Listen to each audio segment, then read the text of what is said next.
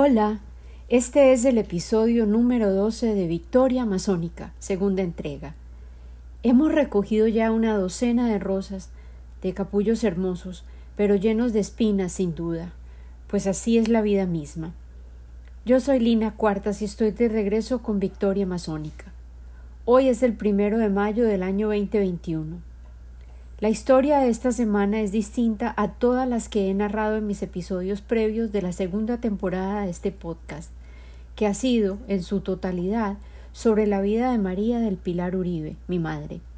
El protagonista de esta historia es un hombre, Jaime Antonio Cuartas Yepes, la persona que contribuyó la mitad de mi material genético, el padre que mi madre eligió como su marido y con quien creó un hogar en el que le entregó todo su ser a la maternidad. Yo no logré conocer a mi padre como me hubiera gustado hacerlo. De hecho, aún persisten muchas preguntas acerca de él que permanecerán sin respuesta alguna. Sin embargo, cuando al fin tuve la edad necesaria para preguntar, él ya no era capaz de sostener mi mirada interrogativa. Yo ya tenía más de veinte años cuando me sentí lista para cuestionar e investigar y fue cuando me convertí en madre y decidí invitarlo a mi casa para que conociera a mis hijos, con el fin de ofrecerle la oportunidad de ser el abuelo que yo, inocentemente, esperaba que él pudiera ser. El error fue mío, porque a pesar de saber plenamente que él no había sido capaz de asumir la paternidad, llena de optimismo insistí en creer que tal vez él había crecido o evolucionado. Sin embargo, me decepcionó una vez más, y ahora entiendo plenamente que él no podía dar lo que no tenía, y a lo mejor no poseía la capacidad de actuar sin egoísmo. En el momento de convertirme en madre, ya había tanta culpa, vergüenza y tal vez miedo en mi padre que complicó aún más sus intentos por relacionarse o establecer una conexión conmigo. A pesar de que quise otorgarle el beneficio de la duda, él no logró dejarse conocer, dejarse ver, y menos dejarse interrogar con todos los porqués que un hijo abandonado siempre quiere que se le respondan. Tal vez todo comenzó en su niñez, por eso comencemos allí. Silvia Yepes Ochoa y Eduardo Cuartas Álvarez se casaron el 20 de noviembre de 1924. Tuvieron un total de ocho hijos. El primero, un niño llamado Darío Antonio, murió a los días de nacer, y luego le siguió otro Darío, Darío de Jesús. Luego nacieron dos niñas, cuyos nacimientos apenas estuvieron alejados por un año. Las llamaron Luz Alicia y Consuelo. Silvia tuvo un corto descanso de cuatro años y luego nació el cuarto niño, Jaime Antonio, mi padre.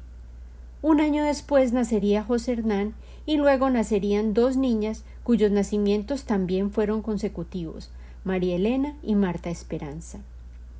Yo confieso que fue tan poco lo que conocí a mis tíos y tías que tuve que desmontar la fotografía del matrimonio de mis abuelos paternales de su marco para poder leer los nombres y las fechas que recordaba que mi padre había consignado en la parte posterior del marco. En su caligrafía geométrica y estilizada había anotado los nombres de sus padres, la fecha de su matrimonio, la del nacimiento de cada hijo y su matrimonio, así como las fechas de las muertes de sus padres.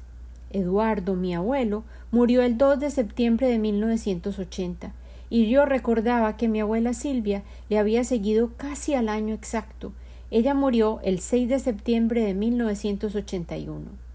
Silvia Yepes y Eduardo Cuartas habían sido inseparables en vida, y aparentemente él la invitó a unírsele en muerte al poco tiempo también. Mi abuelo era un hombre de negocios exitoso. Mi madre me contaba que su familia había tenido ladrilleras que habían sido sumamente productivas durante el crecimiento explosivo que vivió Medellín en los años treinta y cuarenta. Mi abuelo, quien era un hombre devoto y conservador, observó el crecimiento y el poder que tenía la Iglesia católica dentro de la ciudad que se industrializó a pasos agigantados y decidió que él abriría un almacén para proporcionar las figuras religiosas, los santos y los adornos que requerían las iglesias y los hogares de Medellín. Eventualmente, él viajaría directamente al Vaticano para seleccionar su mercancía y establecer canales comerciales para mejorar continuamente los artículos que vendía en su almacén. También compraba oro y plata en mental y en hojas para poder crear marcos, nichos y otras decoraciones directamente en su establecimiento. La mano de obra era mucho más barata en Colombia que en Europa, y al importar los materiales y ensamblar los productos localmente podía incrementar sus ganancias de manera considerable. El almacén, que se llamaba Molduras, estaba ubicado en el centro de Medellín, cerca al Parque Bolívar. Había dos cuadras enteras sobre la calle Boyacá que se especializaban en la venta de artículos religiosos.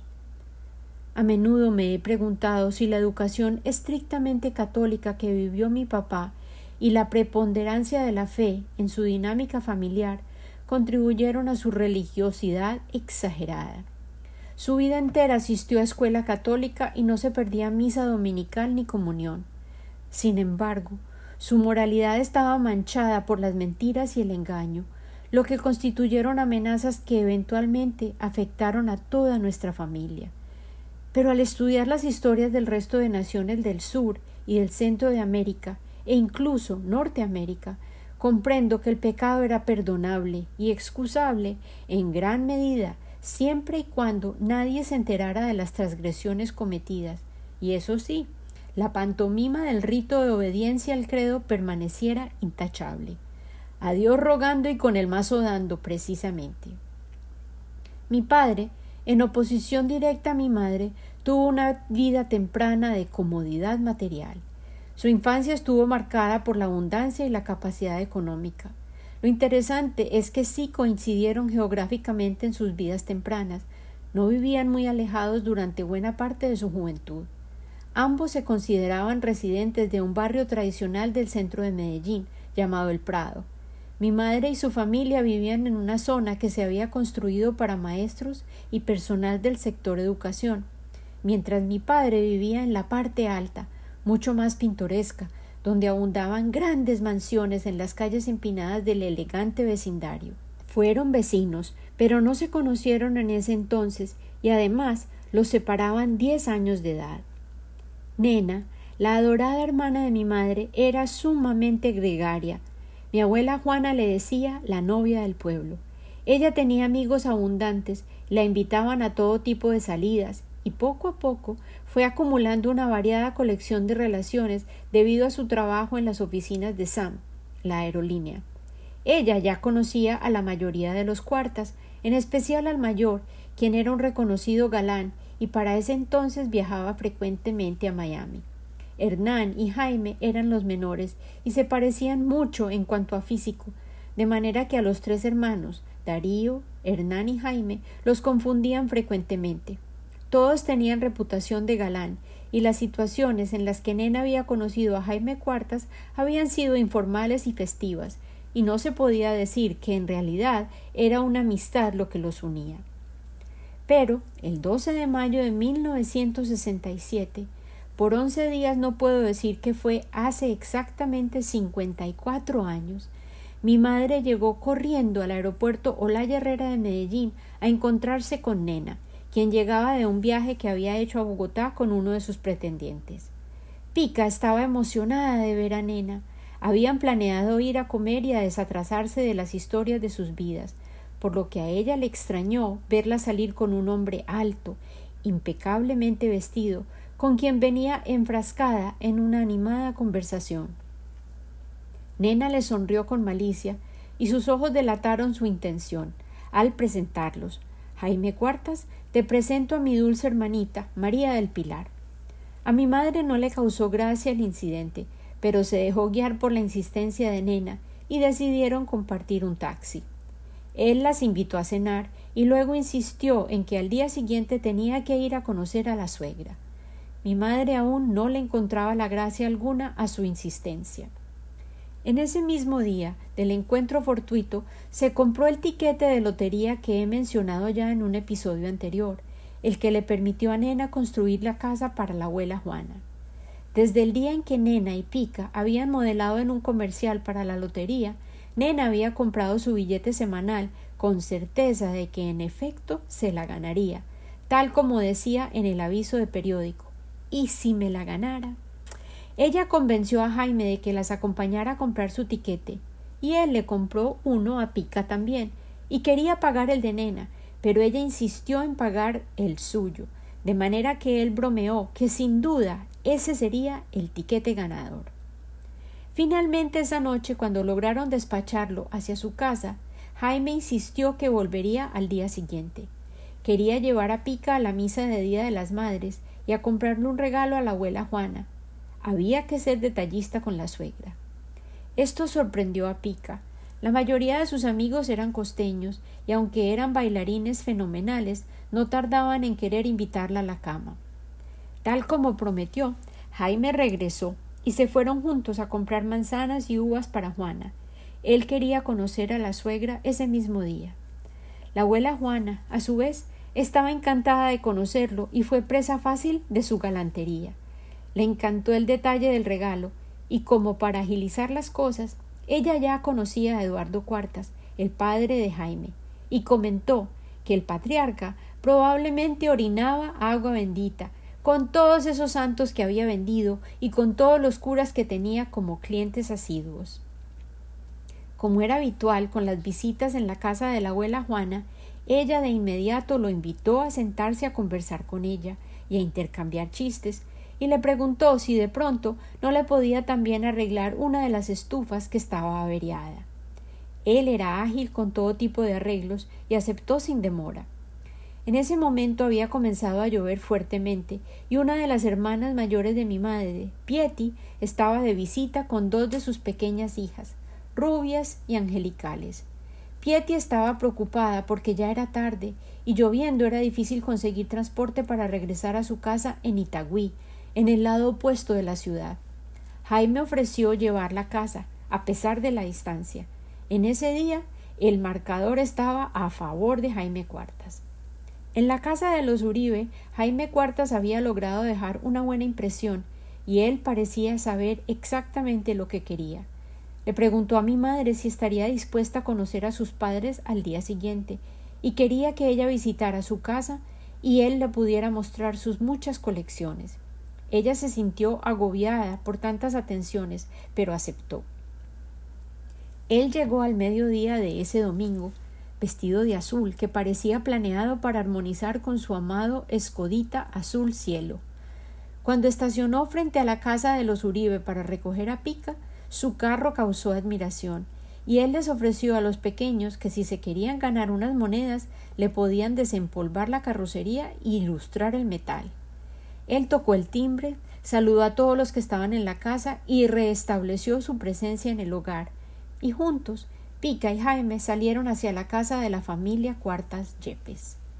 Los Cuartas vivían muy cerca a una iglesia célebre llamada el Verbo Divino, que yo me atrevo a adivinar se refiere al amor, personificado en Jesucristo mismo.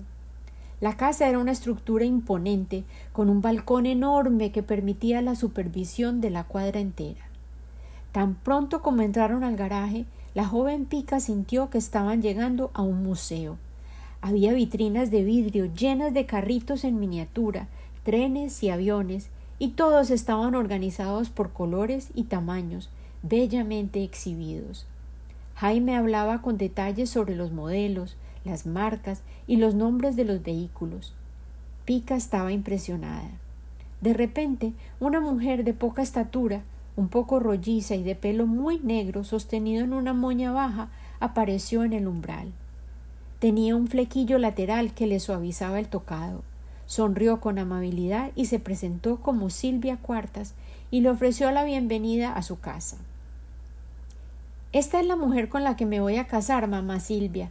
Se llama María del Pilar Uribe. Doña Silvia de Cuarta se rió y le aclaró a la confundida María del Pilar. No se preocupe, mijita, eso es lo que dice cada ocho días con cuanta niña trae a la casa. Don Eduardo Cuartas, el papá de Jaime, también se les unió y los invitó a pasar más bien a la sala. A Jaime le susurró, pero Pica pudo escuchar. ¿De dónde sacaste esta cieguita? Lo interesante era que él se refería a sus impactantes ojos verdes, No había manera de que él supiera cuán acertado era su comentario, en vista de que ella, de hecho, había estado ciega temporalmente pocos años atrás. Silvia y Eduardo Cuartas fueron amables y simpáticos, pero Pica comprendió cuán distintos eran los mundos de los que Jaime y ella provenían.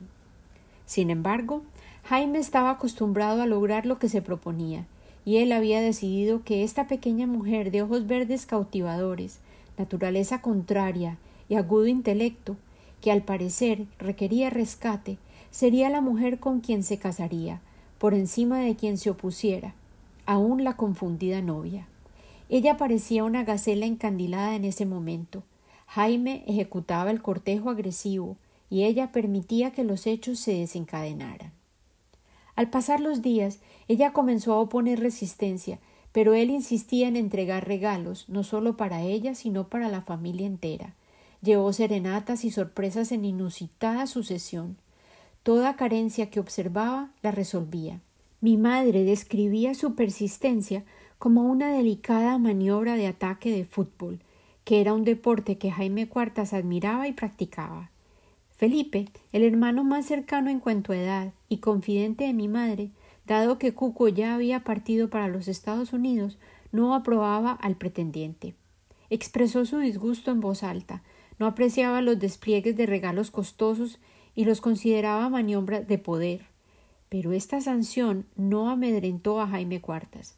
Compraba suministros por docenas para los Uribes, como si hubieran pasado a ser otra más de sus colecciones.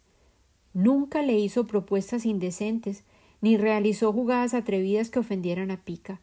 Personificó el pretendiente digno y dedicado a la perfección. El boleto de lotería que alteraría el curso de sus vidas que he mencionado anteriormente, comprado el 5 de mayo del 67, con el número 5760, en efecto fue el ganador de la Lotería de Medellín. A veces me he preguntado si esa coincidencia influyó en la percepción de mi madre de que su encuentro con Jaime Cuartas y el hecho de haberse ganado la lotería coincidieran y habían constituido una movida maestra de la fortuna. A mi madre le encantaba contar la historia de los hechos que sucedieron esa noche. Mi abuela Juana estaba muy indispuesta esa noche y mi madre se disponía a darle sus medicinas cuando recordó que la transmisión radial de la lotería estaba por comenzar. Juana había estado mareada y con náuseas, y mi madre opinaba que tal vez la había afectado la energía estática de anticipación que las rodeaba. El hecho fue que se sentaron a escuchar el programa y escucharon que leían los números cinco, siete, seis, cero. ¡Nos la ganamos! Fue tal el escándalo que armaron que el barrio entero se enteró de su buena fortuna. Pica llamó a Nena para contarle que se había ganado la lotería y ella declaró que le compraría una casa a Juana. Se habían ganado ciento veinte mil pesos. Noventa mil pesos se destinaron a pagar el lote en el barrio Fátima en el que construirían eventualmente la casa. Nena se compró un vestido y ahorró el resto del dinero para los materiales iniciales de la construcción. Mi madre y Nena habían aparecido en el aviso publicitario de la lotería tan solo unos meses antes. Hay ocasiones en las que la realidad supera la imaginación. En medio de todos estos acontecimientos, la relación entre Jaime Cuartas y María del Pilar Uribe continuaba evolucionando. Él la cortejaba con persistencia, pero empezaron a hacer llamadas muy extrañas a la casa de los Uribe. Quienes llamaban decían querer prevenir a María del Pilar, decirle que no debía confiar en Jaime, a quien llamaban un faltón. Otras decían que había dejado siete novias en el altar, que era imposible de agarrar a Jaime Cuartas, ese nunca se iba a casar. Otras lo describían como un dandy. Todas las voces eran femeninas, y la pobre abuela Juana era quien recibía todos esos mensajes. La sabia madre comenzó a preocuparse e incluso le sugirió a Pica que tal vez era mejor que trabajara cinco años para que le reembolsara todo lo que había costado su educación. Nena y sus hermanos se enfurecieron con esa idea absurda. Nena llamó a Germán, quien se había convertido en la autoridad desde que enviaba dinero desde el exterior para cubrir la mayoría de los gastos de la casa. Germán llamó y se atrevió a corregir a su mamá. Le dijo No, madre, las hijas no se venden. Si Pilarica se quiere casar, se va a casar. pero usted lo que tiene que hacer es averiguar que Jaime Cuarta sea el candidato que Pica se merece. Vaya y averigüe si son verdad todas esas historias y chismes. El coro de chismosas insistía en que Jaime había dejado una novia que estaba embarazada en Cartago Valle. Germán financió el viaje a Cartago Valle para verificar la situación. El coro de chismes y metidos tuvieron el insospechado efecto de lograr que en María del Pilar se activara su naturaleza rebelde, que reaccionaba cuando alguien se atrevía a decirle que no podía hacer algo, lograr o concluir.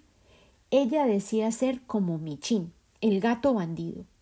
Michín era el gato protagonista de un cuento que muchos colombianos crecimos recitando. Él era un criminal. Su entretenida historia, escrita en verso por Rafael Pombo, un celebrado escritor, narra la historia de Michi, que se quería ir a vivir al monte, a vivir por fuera de la ley.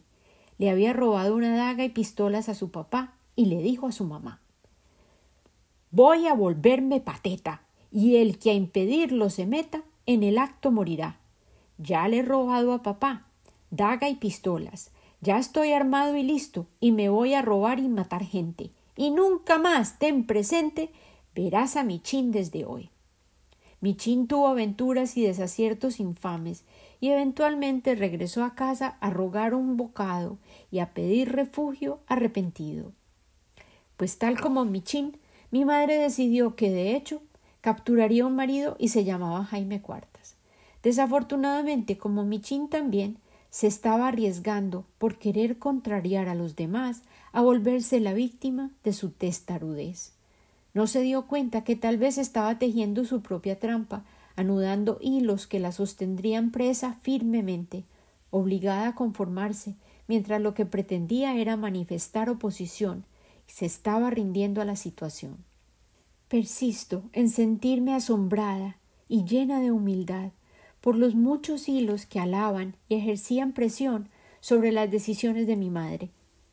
Al concluir la década de los sesentas, el mundo aún no procesaba debidamente las muchas crisis y desafíos que estos diez años habían entregado. Los asuntos de justicia social eran explosivos y delicados. La lucha por los derechos civiles y la desigualdad en cuanto a razas y géneros se debatían con pasión. La amenaza de la guerra nuclear había traumatizado al mundo entero. La crisis de los misiles rusos en Cuba había sido una dura prueba para el joven presidente norteamericano, tan admirado, tan idealista, John F. Kennedy, asesinado tan prematuramente.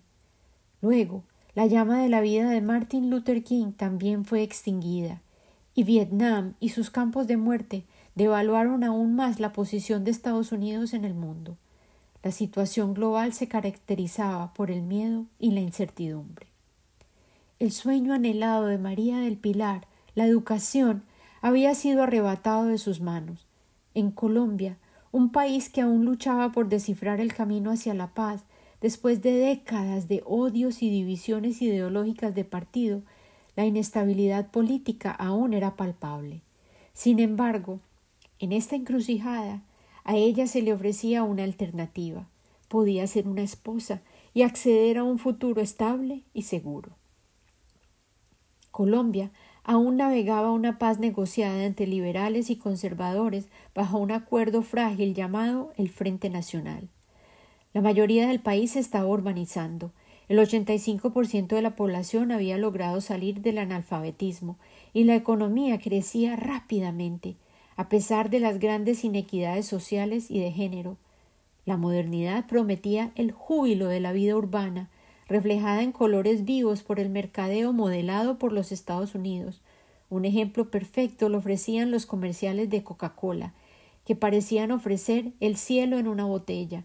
Producto a producto, el consumerismo se vendía como un nuevo credo. Enmarcada en esa realidad, Tal vez administrar un hogar era la fórmula que le permitiría solucionar su vida a María del Pilar. La estaba cortejando un hombre que parecía poder ser un consorte sólido, confiable, ideal. Las partes del rompecabezas parecían encajar, y la azarada mariposa se enredó aún más, cegada por el deseo de hallar un lugar cómodo en su telaraña. Pero, en este punto de la historia, Aún se preguntaba, su mente divagaba. ¿Lo haría? ¿Qué descubriría Juana Inés Uribe en su misión investigativa en Cartago? ¿Podría Jaime realmente domesticar el espíritu de aquella que había aseverado renunciar a todas las labores domésticas por siempre? ¿Consentiría casarse por la Iglesia aquella que proponía que vivieran un año juntos para evaluar su compatibilidad? Ella, que aparentemente era estéril, podría ser la madre que Jaime añoraba para los hijos que tanto había añorado. Podría María del Pilar Uribe, quien provenía de una familia de un estrato social muy inferior al suyo, una familia acerca de la cual se tejían rumores, chismes, y las malas lenguas se encargaban de inventar aún más historias, ¿sería ella la mujer para Jaime Cuartas? En 1968, en una ciudad en transición, ubicada en un valle fértil en el corazón de los Andes, rodeada por montañas en las que convivían paralelamente corredores de miseria y riqueza, una joven mujer, cuyo corazón y mente se enfrentaban a menudo, se preguntaba ¿Sería Jaime Cuartas el hombre que ella había anhelado encontrar? El próximo domingo, Día de la Madre, regresaré con el episodio número 13 de Victoria Masónica para honrar a mi madre, y al celebrar y narrar su historia particular, espero rendirle tributo a la colectividad, al valor y el amor de las madres por todo el mundo. Con mucho amor y gratitud, siempre, Lina.